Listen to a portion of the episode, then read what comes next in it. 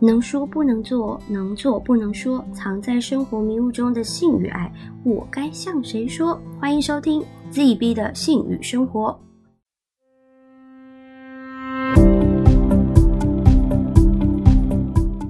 大家好，欢迎来到今天的性情中人 ZB 的性与生活。大家好，我是布克。大家好，我是 Zoe。为什么你慢了一拍？那我慢了一拍是这样吗？啊，没有，因为我们就是在空中嘛，我们在远东，我们要那个就是配合彼此，所以没有看到彼此，所以这是很正常的。也就是我们默契到这一集都还没有培养的很好。啊真的，所以我们好像不太适合做 podcast 哦。哦，没有，不要这样嘛，坚持下去，坚持下至少做个五，至少做个五十集，我觉得 对得起自己的良心。对，我要我要坚持分享我那个好的知识、好的性的知识，还有一些生活心里面的东西给大家听，这样子。对啊，我知道啦，因为其实有太多的话，就是很想讲，就算，哎，大家会觉得说心理师啊，或者是干嘛，我们会有一个出口想要表达我们的想法，但其实也没有，因为我们不太能跟我们的个案讲一些很我们想说的话，这是大家可能不知道的。可是在在这里管你们，就是听众要给我听。对啊，就是其实我们很想要分享一些，就是呃，我们节目的主轴还有节目的初衷，其实一直都是这样，就是我们想要分享很多我们觉得好的知识也好，好的观念，然后就是不是只是就是道听途说的东西这样子。对啊，然后，哎，对，前面其实比较拉拉杂杂讲一堆啦，因为我们刚刚在预录之前也跟有没有在想过，哎，我们的节目前面几集真谢谢大家的包涵，就听起来真的就是比较上课版本的感觉。那渐渐的跟大家熟悉了以后，我们就觉得啊，我们可以像朋友一样聊聊天啊，然后就是很喜欢有一些听众可以留言啊，然后有互动，才不会觉得我们都是冰冷冷的看着机器在讲话这样。对啊，嗯我们就是我们就是一路以来，然后其实我们也一直都在调整，所以然后我们这一次呃想说我们可以让自己再更轻松一点，也让大家听的也可以再更轻松一点，这样子。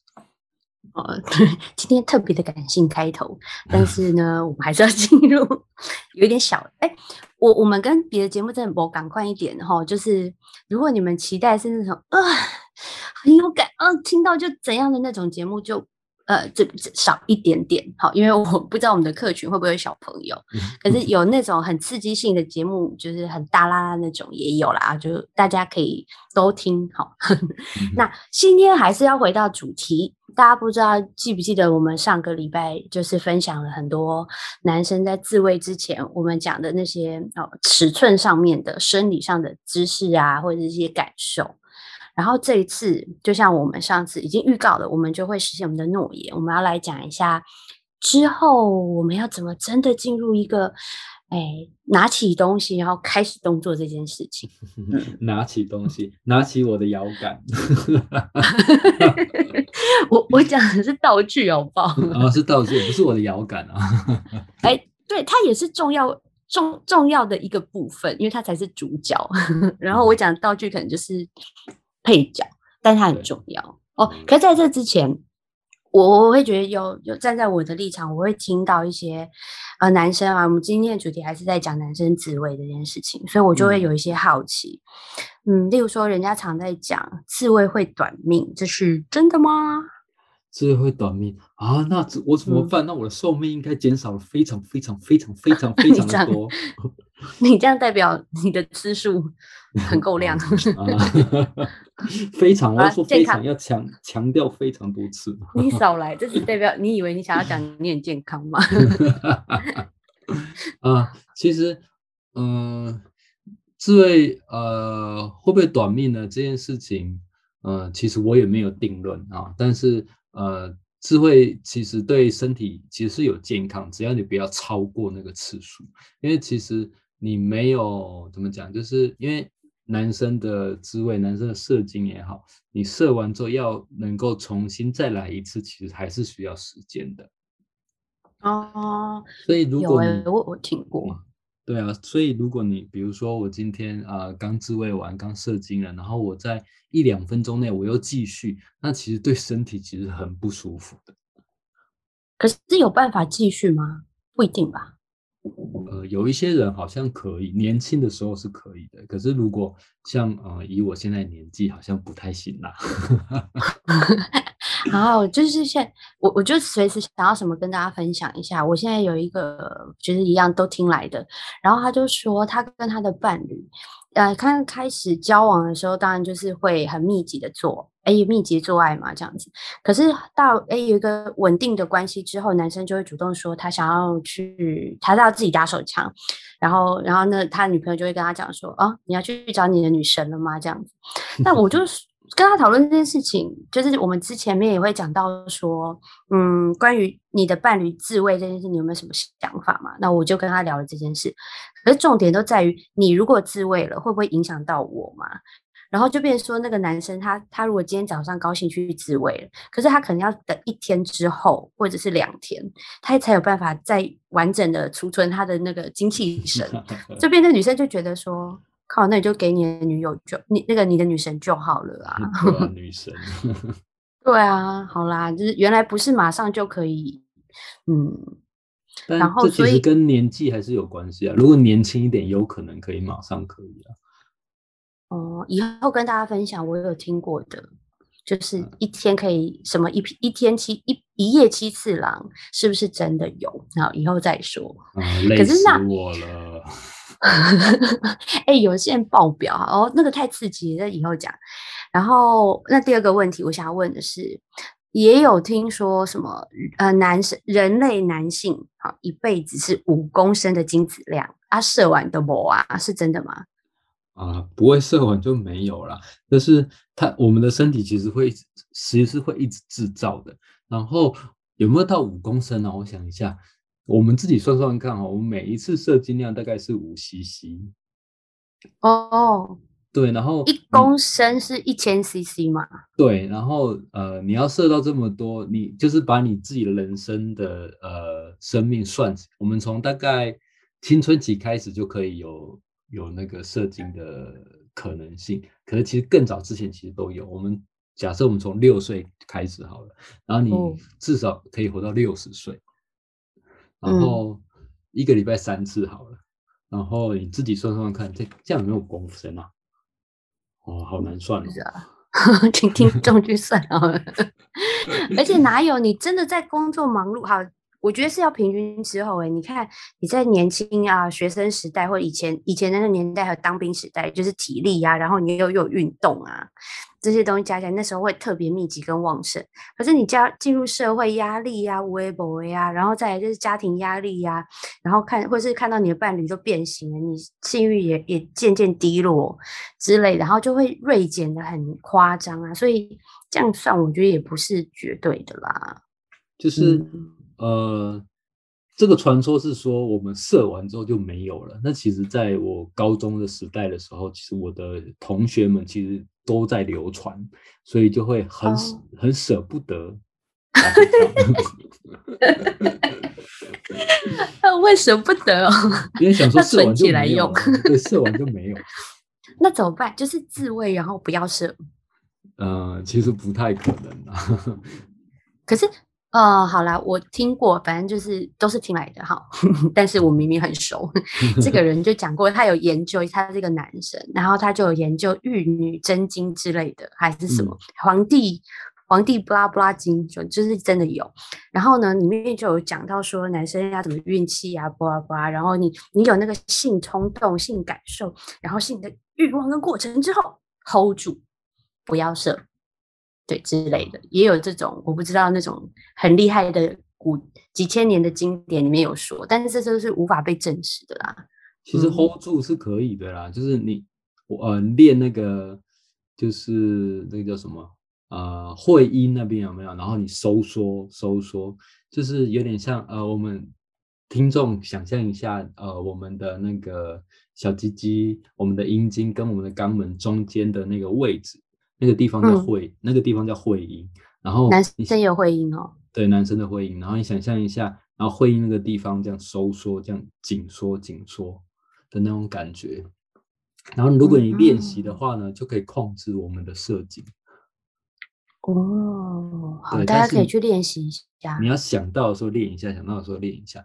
呃，有一个可能比较生活上面的呃情境，可以让大家想一下，就是我们在尿尿的时候，尿到一半然后停住的那个感觉。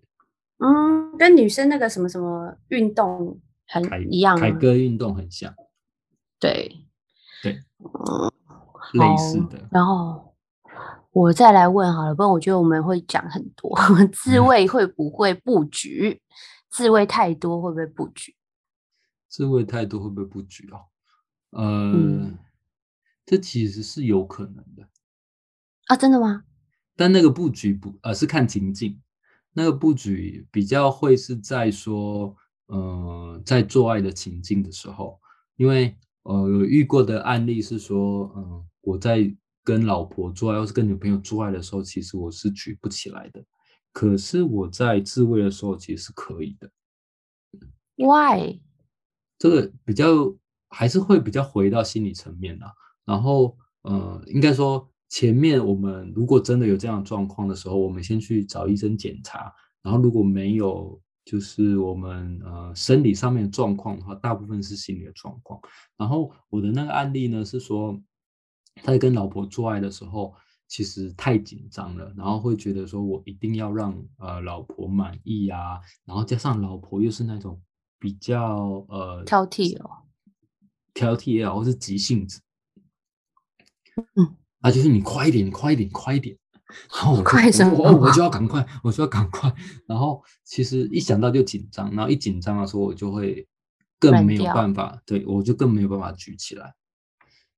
哦，对，比较是这种状况，然后呃，会不会真的自慰太多就不举？其实，嗯，我啊，我的个案哦，不是我，不是我，我觉得应该是还好了。其实还是要回到两 个人的关系啦。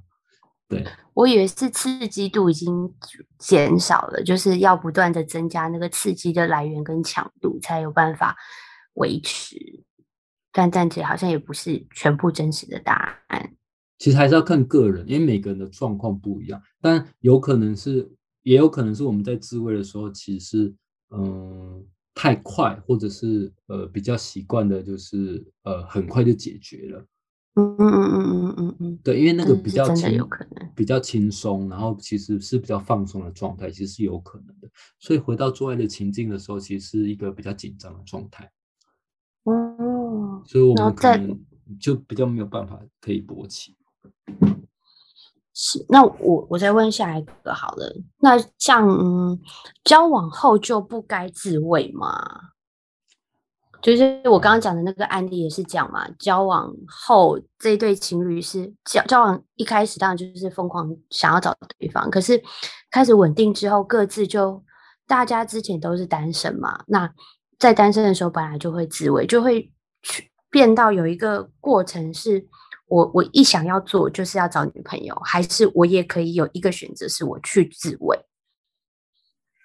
这其实还是要回到个人吧，因为对我来说，嗯，我结婚大概四五年了，嗯，我都还是有保持这个习惯的，真是个好习惯。但 但我觉得会比较担心的是，女生会不会觉得说，呃，我们上一集其实好像也有提到，我们的开头有提到说，嗯，女生会不会觉得说我自慰其实不爱你，或者是我自慰的时候，女生其实会觉得可能她没有吸引力了，所以我才去自慰，然后可能会有这个担心的时候，就会想说，那是不是就不要自慰了？嗯，对对对，OK。好，再来是，这都是大家的提问哈。几岁可以自慰？几岁？我不知道他的自可以是什么意思哎。嗯，这个网友的问题，可能我在想啊，就是如果是我提出来，其实是会觉得说，啊，那我其实想要，但是我可能有点不太敢，然后在想说，是不是到某一个岁数再做会比较好一点点？然后可能也会有一种心情是，可能几岁之前做会不会，可能会回到那个我刚刚有提到的那个。好，我的我的精子的量是有限的，如果射出去之后就没了，怎么办？啊，我盐会不会酸掉？一直摆着不用，它没有没有，就像你要去捐血是对身体的新陈代谢是好的啊，啊，你就是一直啃啃啃啃到四十岁，然后它就不太好，那个品质就不好用。哎，这其实是真的哦，因为哦。如果我们要生小孩的话，你太久都没有射的话，其实精子它其实活动量其实会变得不好。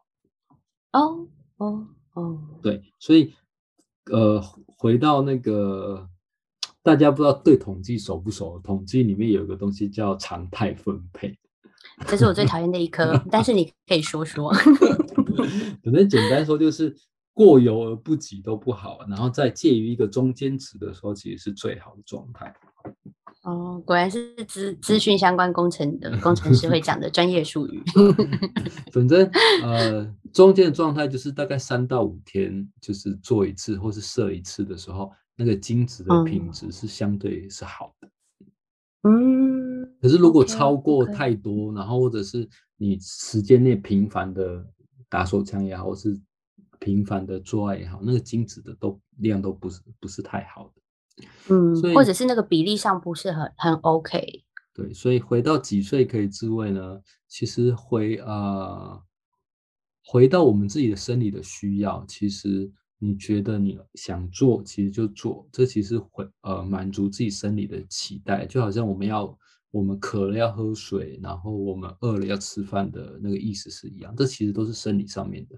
如果我们可以适时的满足，然后不要过量，然后也不要太少的话，其实是都 OK 的。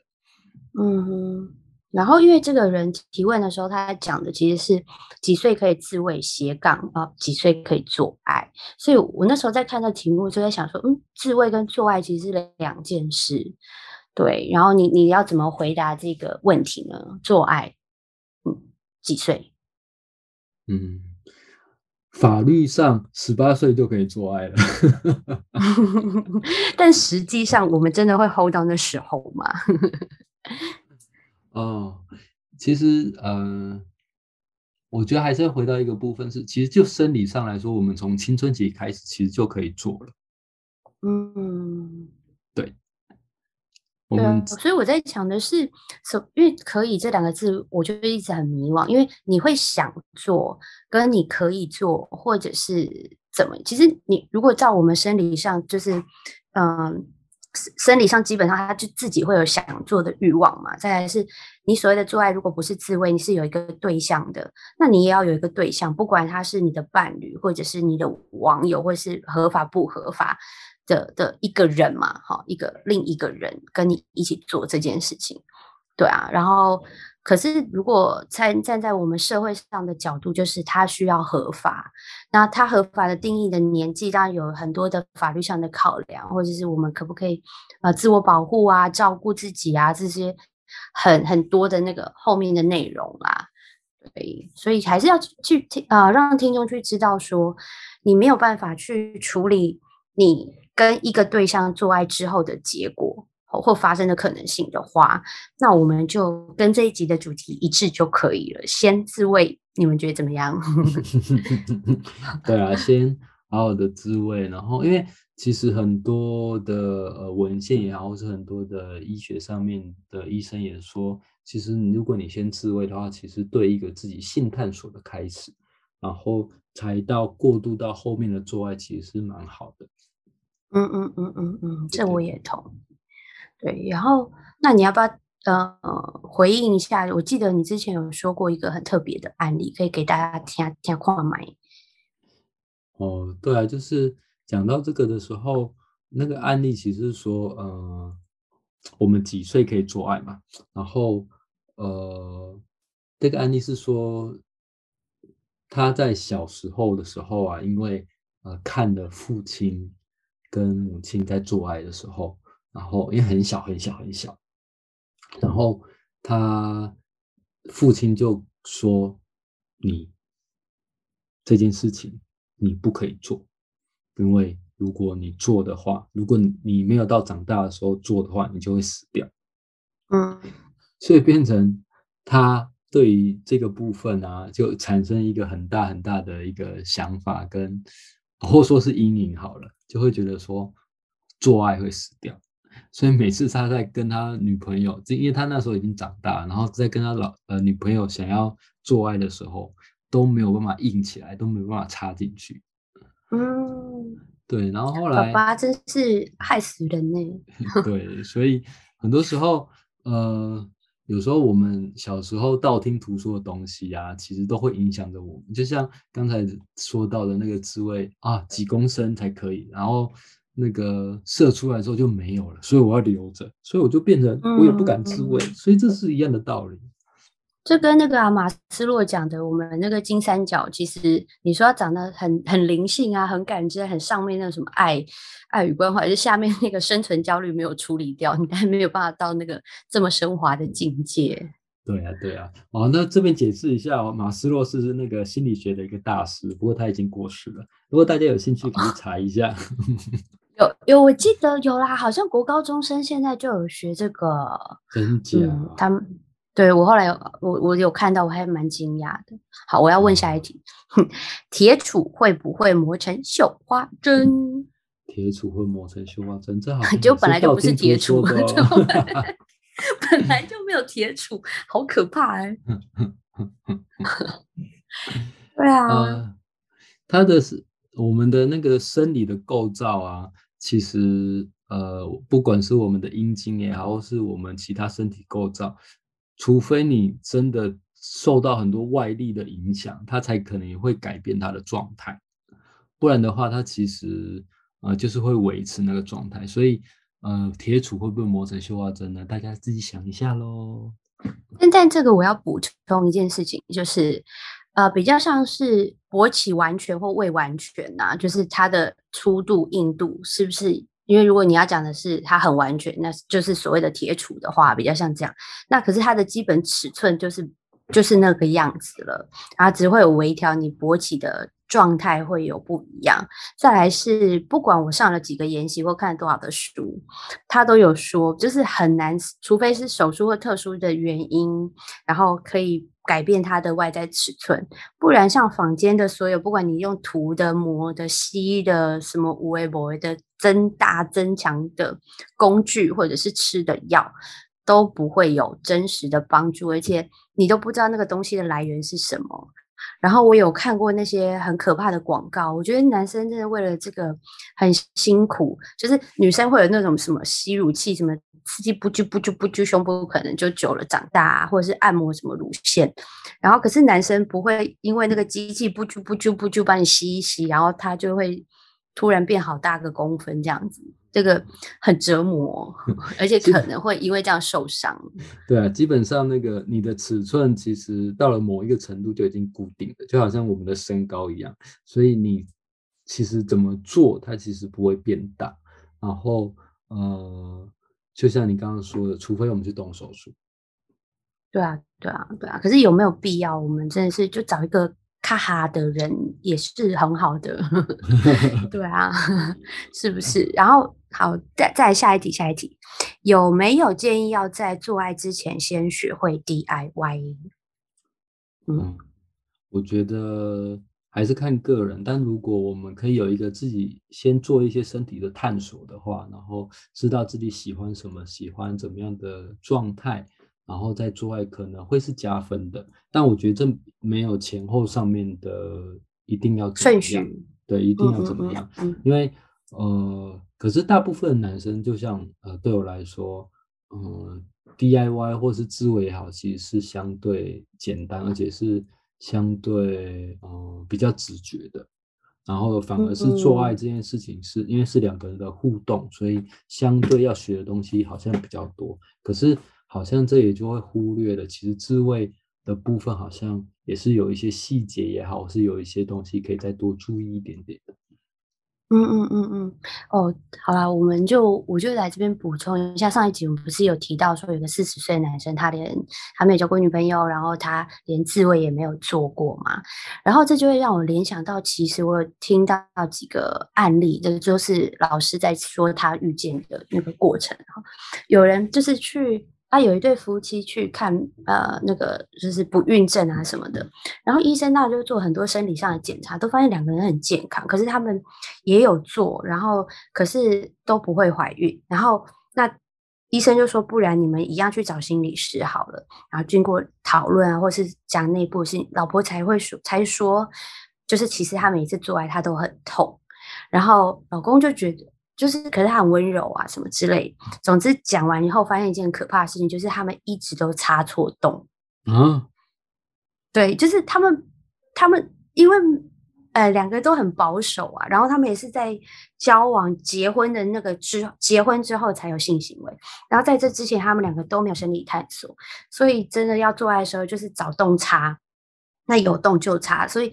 我那时候并没有问清楚，我那时候听的好像是说插进尿道，可我觉得那实在太不可思议，不太可能。我也比较，我比较倾向他插到肛门啦，嗯，因为女生如果本来就没有性肛交的经验的话，其实真的会很痛，因为好像是那个绒毛，或是它本来就不是一个设计从这边插入生小孩的地方嘛，然后可是它的刺激性是很高的。对，所以有可能，我觉得这案比较像是男生老公就是一直插肛门啊，啊，你就算射在里面，啊，也不会怀孕。对，所以你看，其实是有两个人都需要有一点点小责任。男生可能对于自己的阴茎啊，怎么样怎么样，是可以更多的了解。那女生在自我探索的时候，你真的就去区分一下，哦，原来我们有不同的洞洞，然后他们有不同的功能。对，所以我还是蛮建议大家先认识。而且从这边，我不是要说。就是呃，从肛门进去会痛是正常的。然后因为肛门其实它没有润滑液，所以如果呃你说的那个案例，它本身没有性经验，然后又没有用润滑液的话，女生会非常非常的痛。对呀，想到就很痛哦。对，然后因为女生的阴道它其实会一直都会持续的分泌那个呃腺体。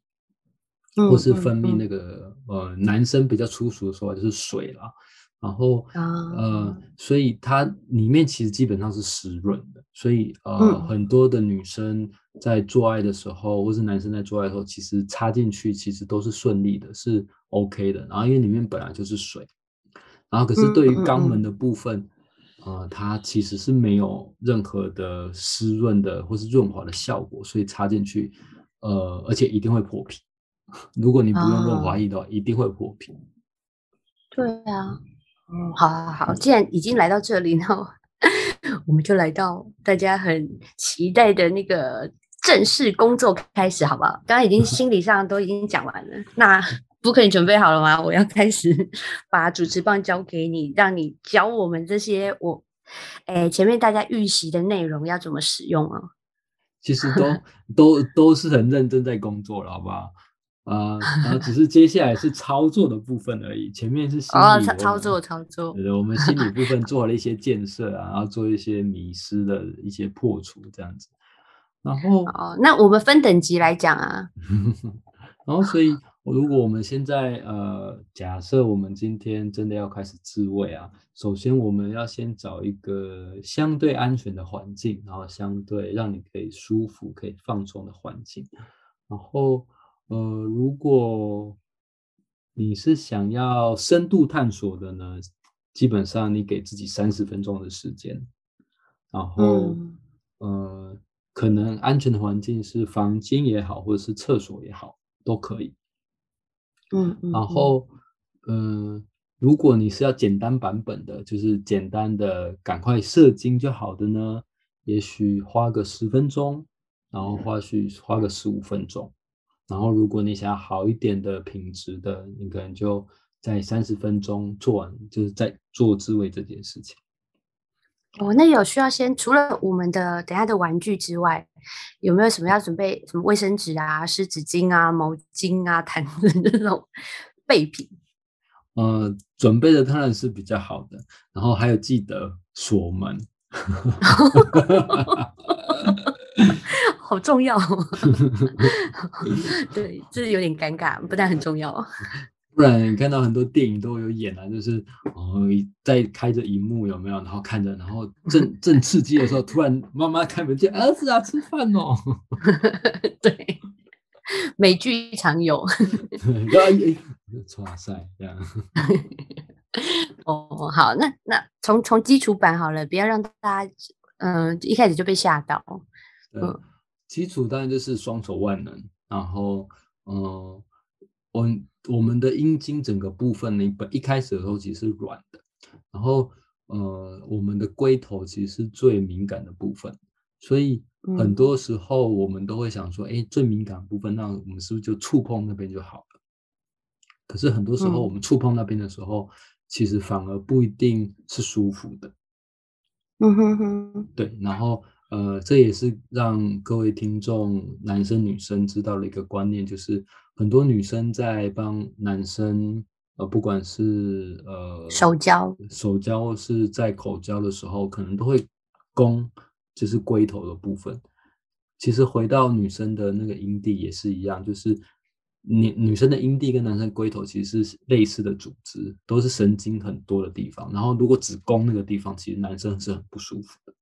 所以，各位男生们，如果你在自慰的时候，先不要攻那个地方，我们先从最呃刺激性相对低的地方，我们先从我们的睾丸，先从我们根根部开始，慢慢的抚摸，慢慢的抚摸，然后你抚摸刺激完之后，它其实就会勃起。嗯，而且，哎，在玩弄那个两个蛋蛋的时候，你们可以去。就是有点像正念啊，然后就是一个 你在每一个当下，就是很细致的去感觉那个阴囊哦跟里面的蛋蛋的关系，然后甚至有点像老佛爷在玩那个手珠，这之类的啊，真的很多的细节，你不要觉得说按摩两下就很无聊。对，好，继续。手珠那要让它转吗？好痛啊！没有，你靠你的爽感好吗？我只是形容一下，它会跑，好不好？哦，然后这个时候我们也可以加一些润滑液，因为其实我们的手跟我们的呃我们的阴囊也好，或是我们的阴茎的部分，其实因为我们男生本身是比较不会呃，男生除呃外观外面的部分是不会产生任何的腺体的。嗯嗯，所以其实粗糙的，所以我们在摸的时候可以加一些润滑液，其实相对是舒服的。对，嗯。然后像一般的男生，或是像我在以前的时候，其实都是呃很快，为了赶快出来，就赶快把它打出来。嗯，对。然后其实打完之后，呃，就射精瞬间其实有一些舒服的感觉，可是射精完之后就开始空虚。嗯嗯，失落，对对对，失落，其实会有那种感觉。所以，如果我们可以慢慢的就是慢慢的让自己呃舒服，去感受一下我们身体的感觉，然后我们从睾丸开始触摸，然后开始触摸到自己的根部，然后整个感受来的时候，我们的阴茎膨大之后，我们再开始触摸到我们的龟头的部分，然后在触摸这个部分的时候，我们的那个感受就慢慢累积，慢慢累积，慢慢累积。然后累积到最后的时候，我们在，呃，就是在用手，然后让我们的阴茎整个部分让搓揉、搓揉、搓揉，然后到最后快射精的时候，搓揉让它出来，其实那感受其实会非常非常舒服的。嗯，而且可以补充一下，在那个手的技巧上面啊，你们多玩几次就会发现，你要怎么样的速度啊，你要怎么样的呃呃握它，然后要握紧一点、松一点，然后在龟头那边的部分是要拍轻轻的拍拍它啊，点点它，按按它，或者是怎么样弄它，就也不是只是一种手技的方式，你们真的可以玩很多很多种技巧。那女生也可以在这时候听一听。你如果的你的手技很强大，你的另一半真的很幸福。好，继续。对，但要记得，要记得，呃，不要像 A 片一样，就是快速的、快速的搓弄它。对对对对，因为快速不要搓弄。对，其实是相对不舒服。可是 A 片都会演说，女生好像都会很快、很快的在呃抽动，很快的抽动。其实对男生来说，其实相对是不舒服。回到女生身上，男生如果很粗暴的蹂躏，哎，不是蹂躏，是搓揉女生的胸部，对女生来说，女生也是不舒服。可是 A 片好像都会表表现的就是说啊，女生这样被搓的时候好像很舒服一样，没有，没有啦，他那个叫我都觉得不知道他是在求救还是在享受，很难觉 很难去认定哎，而且不用担心说，哎，你现在动作很缓慢或很轻柔，你的另一半会不会没有感觉？就有点像，嗯。你想要让他有感觉，就是要给不给，然后啊要快一下又慢一下，嗯，你准备好了，嗯，没有了，就你知道那个心理上的那个被唤起的那个感觉，会更刺激你的生理反应，搞不好你根本都还没碰到头头，他就射了，有可能，这是有可能的，对啊，因为你的心理上的那个刺激感已经爆棚啦，嗯，对，好，再来是我我，但要提一下是。呃，如果很多时很多时候，男生如果在还没碰到自己的阴茎就射的时候，有可能有另外一种可能性是太紧张了，然后早泄。嗯，那这个是另外一个议题，所以啊，我必须要区分一下，因为你刚刚说的那个情境跟早泄的情境其实有点需要区分的。对对对，不太一样的那个就要去看医生。那你上次提到的是，即使是这些。东西里面有一个，你写的是保险套，它也算是一个。我自慰的时候要戴保险套吗？嗯，自慰的时候，如果应该是说我们在自慰的时候，你可以用各种的东西来帮助自己舒服的东西都可以。然后，因为这是一个很私密的空间，你想做什么，然后其实都是只只有你自己知道，所以呃，只要任何东西可以帮助你的，你都可以尝试。但基本上不要让自己受伤，不要让自己呃受到一些伤害，基本上是没有问题的。然后保险套，因为你加上保险套的话，其实有时候会增加某一种刺激或者幻想，就是呃我好像戴着套子在跟别人做爱。可是有些人会觉得戴保险套会不舒服啊，所以还是要看个人。嗯，哦哦哦哦哦。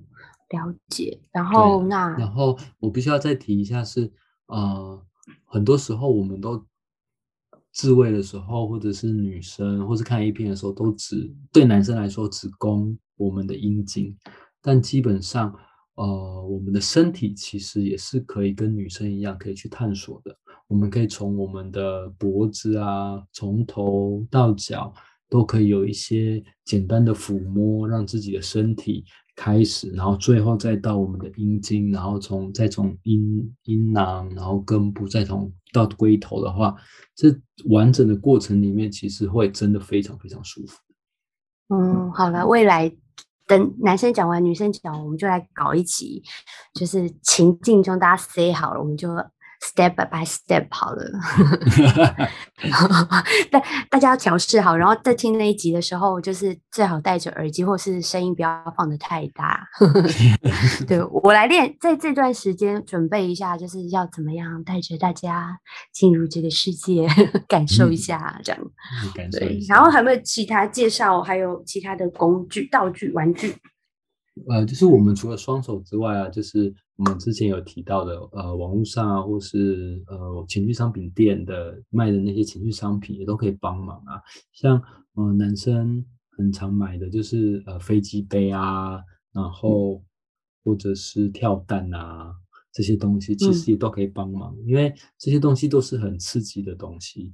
然后像如果没有做爱的人，然后也许可以透过飞机杯来试试看，就是。啊，插到那个洞里面，或插到女生阴道里面的那感受，飞机杯其实是可以模拟的。但我必须要说的是，飞机杯的感受跟实际上真的在做爱的时候还是有些差别。哦，那那那我有好奇，因为我一开始知道飞机杯的时候啊，然后呃，我就会觉得很恶心，因为我都不知道它里面要怎么洗。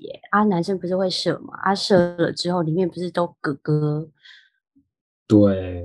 那现在，现在你知道这个情趣用品做的其实非常非常的精致，因为还有呃，它除了飞机杯之外，它还有卖那种就是专门清洗的道具。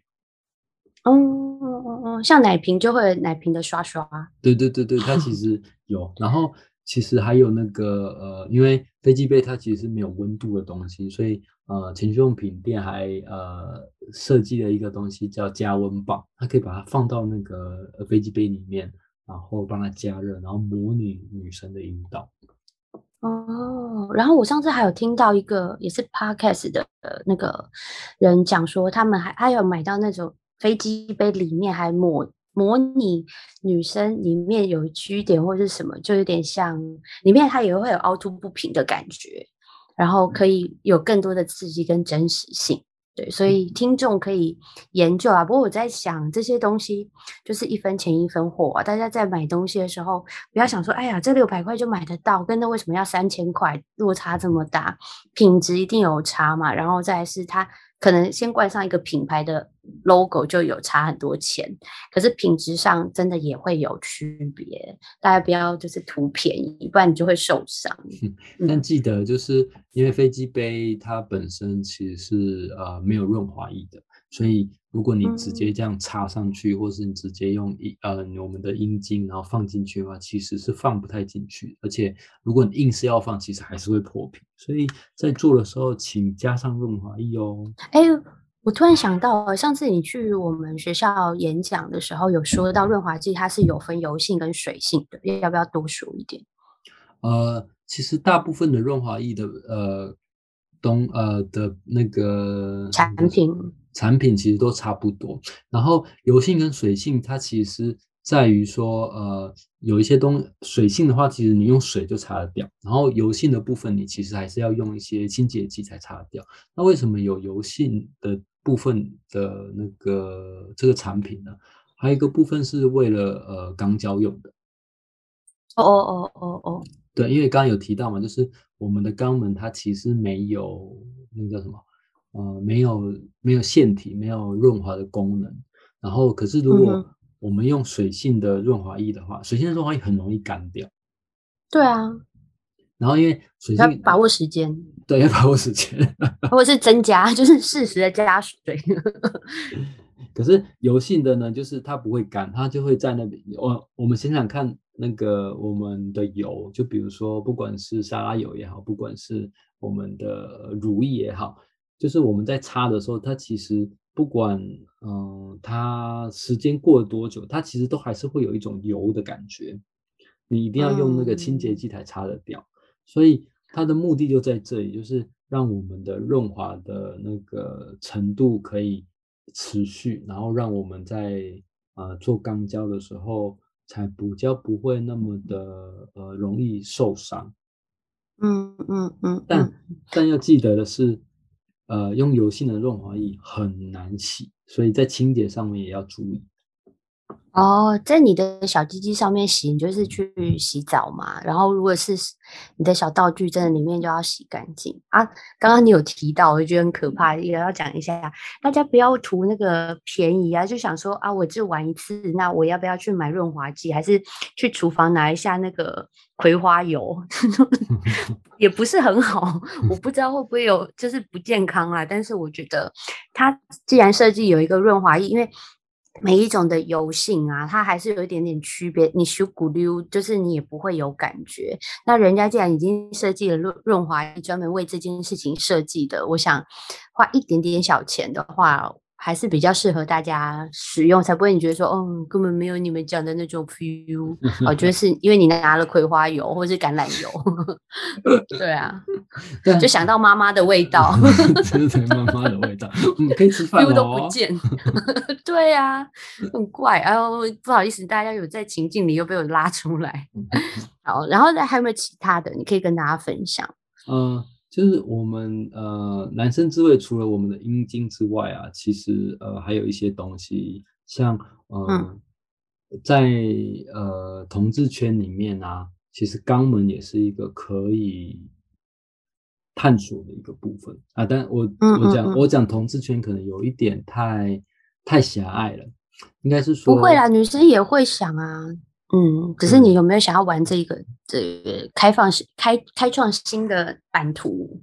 对，但呃，我觉得我换另外一个词哈，就是对男生而言，对男生而言，其实肛门也都是可以一个探索的一个地方。但很多大部分的男生也好，或是在我以前的观念里面也好像这个部分呃，只会在统治权才会有的一个行为。但其实其实这个部分，呃，如果我们撇开同性恋也好，呃，撇开就是有些人会觉得说是不是变态也好，这其实是一个可以探索的区域，因为我们的肛门在里面一点点，然后跟我们的肠子跟肛门的中间这块有一个地方叫做前列腺。那我们在刺激前列腺的部分的话，其实会让我们很舒服，很舒服，然后会有一种好像快射精、快射精的感觉。哦。对，然后所以在我们的呃情趣用品里面有一个东西叫做前列腺的按摩器。嗯，对，然后呃回到我刚刚说的那个同志圈啊，我其实有一些同志的朋友，我问了他们，他们其实很多人其实并没有真的都呃喜欢做这件事情。哪哪一件事？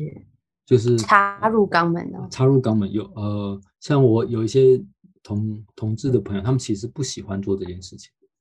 哦，对，所以呃，让也让这边的听众知道一下，不是呃，对对于肛门的部分，不是所有人都喜欢。嗯嗯嗯，即使是同志们也是一样的。嗯，对，然后反而是很多，据说啦，我不确定，应该也没有统计，但是就是据说很多前列腺膜棒其实卖给像我们这种直男的。直男是什么意思？直男就是宅男，直男不是直男，就是呃异性恋的男生叫直男。哦哦哦，所以其实是反而大宗是你们在玩哦。对，大众是我们在玩。哦，哎，还蛮突破我的观点，但是会讲，因为我自己就是嗯，我是异性恋者啦，然后。我也去听一些人讲，就是如果说你们的关系已经是持续稳定了，然后男生在一些 A 片里面会想要对女生做性肛交嘛，然后其实有时候如果真的玩得起来，女生去帮男生做性肛交的刺激，就是他们也会有不同的感受，但可是这都比较回到心理层面去去，觉得你们两个是否沟通的可以。可以，可以，可以做到这件事情。然后，如果可以接受，其实是另一类的，就是我讲的版图的扩张。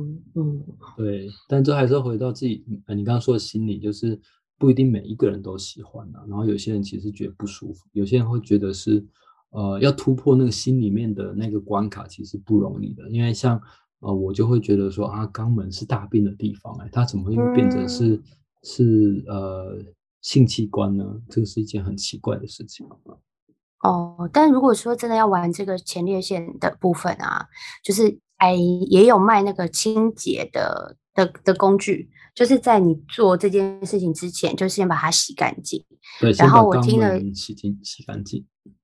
对，它有一个我忘记那个特殊的名称，但是以前没有这些呃设备的设计之前，那。需要性肛交的人就有可能把莲蓬头那个头拔掉，然后自己去冲水，那这样都不是很好，也不是很安全，因为你不知道水柱冲不冲得到啊，什么微波这些细节太多又危险。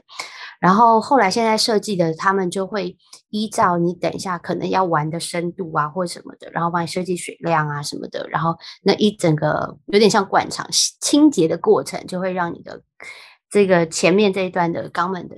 的部分是干净的，然后也比较不会像你真的做做肛交，然后就会有人说，哎，就是不小心便便也一起跑出来啊，或什么变得很尴尬啊什么的，这种事情就比较容易可以避免掉。所以现在我们已经讲到就是加强版的重口味的部分。对啊，所以 就你像你刚刚说的，就是呃，可能怕会有大便出来，可是呢，有一些人就是希望有大便。哦，这是特殊癖好，以后以后特别说明。对，这是特殊癖好的部分。所以，呃，如果我们呃有一些特殊癖好，可以帮助我们在呃自慰的时候可以更舒服一点，或是引起我们的性欲，我们也可以试试看。像呃刚刚提到的呃大便啊，然后呃大便对我来说太直接，不是我的癖好啊。但如果有些人喜欢的话，可以试试看哈。然后或者是女生的袜子啊，女生的内衣内裤啊这些的，嗯，然后哦，那在在不犯法之下，在不犯法之下，如果你可以取得的时候，呃，可以帮助自己的性欲提高，然后帮助你的自慰的时候有一些幻想也好，或者是有一些帮助自己的情绪可以提高的话，我觉得都是可以试试看的。对对对，然后大家要不要来讲一下那个强烈重口味版本还有什么？除了刚刚讲的前列腺按摩器之外，就是嗯，有个东西我实在是受不了，但是有很多人是喜欢的，就是那个呃尿道的自慰棒，听起来就有点恐怖。就是大家可以想象一下，我们在尿尿的时候，我们的龟头地方有一个小小的洞，那个很小很小很小的洞，然后。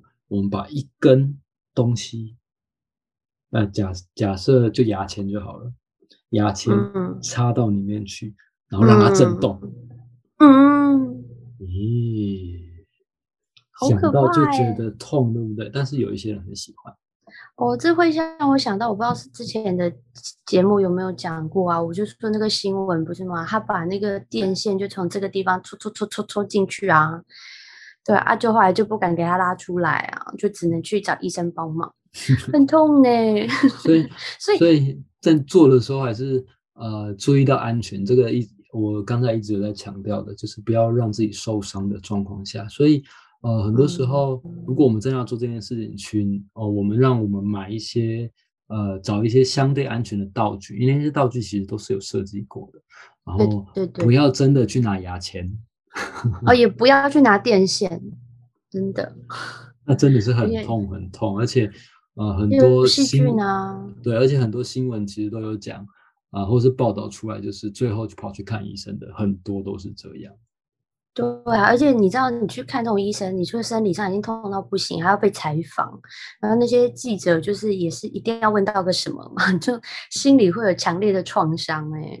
对啊，对啊，对啊。那来讲一些虽然有一点重口味，但它戏剧效果强一点的东西有什么？好了，嗯，讲到刚才讲到那个尿道自慰棒，其实我们就可以提到那个身体的痛感啊，然后身体的一些相对刺激的感觉啊，所以有些 SM 的道具啊，像是蜡烛啊、皮鞭啊，或是手铐啊，或者是。呃，有一些窒息性的，让自己窒息的那种感觉的那种东西，其实都还是有面罩。对对对对，嗯嗯嗯嗯嗯，这个就比较专业领域了啦，因为那个跟 S M B D S M 可能比较接近。然后如果有听众你自己在这个领域里面是就是有经历的，啊，或者是你是。呃，很呃很厉害的多年经验的人，就欢迎你跟我们联络，我们就很想要访问你们，因为其实我有听过，在呃这个 S M B D S M 的领域里面，他们还有很多很细节的内容，跟我们坊间以为这是一个很变态的行为是有决然的不同的，所以这可能是你们才是专家，可以希望可以接受我们的访问。嗯，对啊。好，我们拉里拉扎说了这么多，然后呃，其实都是想让大家有多一点的尝试，然后多去探索自己。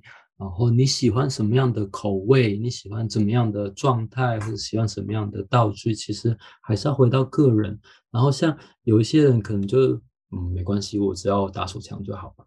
嗯，没关系，我只要有跳弹就好了。可是很多人可能说哦，我想再尝试看看。肛门，我想再尝试看看其他东西。这些还是回到自己身上。如果呃，你可以多探索，多知道自己喜欢的东西是什么，其实就会增加自己的情趣，然后可以增加自己在生活上面的呃愉悦。对对对，我真的还蛮鼓励大家去尝试。你先知道自己喜不喜欢，然后别人以后用在你身上，你喜不喜欢，或者是告诉他你要怎么用，我最喜欢，或者是你自己知道你喜不喜欢以后，你才可以在你的伴侣身上去跟他讨论。哎，我觉得这样还不赖，你要不要试试看？那就是会很多元，然后很多在性里面更享受，然后更更喜欢在情境中，呃，跟自己相处。好啊，那。因为我们今天花非常多的时间，还是不够用。那 Book，你来帮我们做个结语吧。嗯，简单说就是呢，我们今天讲了，呃，从应该是说我们这两集都在讲男生的滋味，然后我们从男生的一些生理状态，然后开始讲，然后讲了一些迷失，然后开始进到了呃，实际上我们在自慰的时候，可以大概的需要怎么进行的一些细节，然后还有一些呃情趣用品怎么使用的一些相关的知识也好，或者是资讯也好。那呃，希望有听到的听众们在尝试的时候呢，还是注意一下，就是那个安全的部分其实是重要的，然后不要让自己受伤，然后注意清洁，然后多多尝试，然后如果有什么样的疑问的话，就比如说呃你尝试了，然后不懂的地方啊，比如说像是肛门啊，比如说像是其他的部分你想询问的话，也都可以再留言给我们。哦，对对对，我们会为了你们多做一些你们想知道的啊，就是我们想讲的，不见得是你们想听的，那你们想听的，搞不好就是大家都想听但不敢问的，那就是从你开始，然后留言给我们。那今天节目就到这里喽，我们期待下次来一起讲讲那女生的自慰该怎么办呢？好，拜拜，拜。如果你喜欢我们的节目，欢迎订阅以及分享。并且期待你透过下方链接与我们互动，或者打赏请我们喝杯咖啡吧，这样我们才会更有力气陪伴你。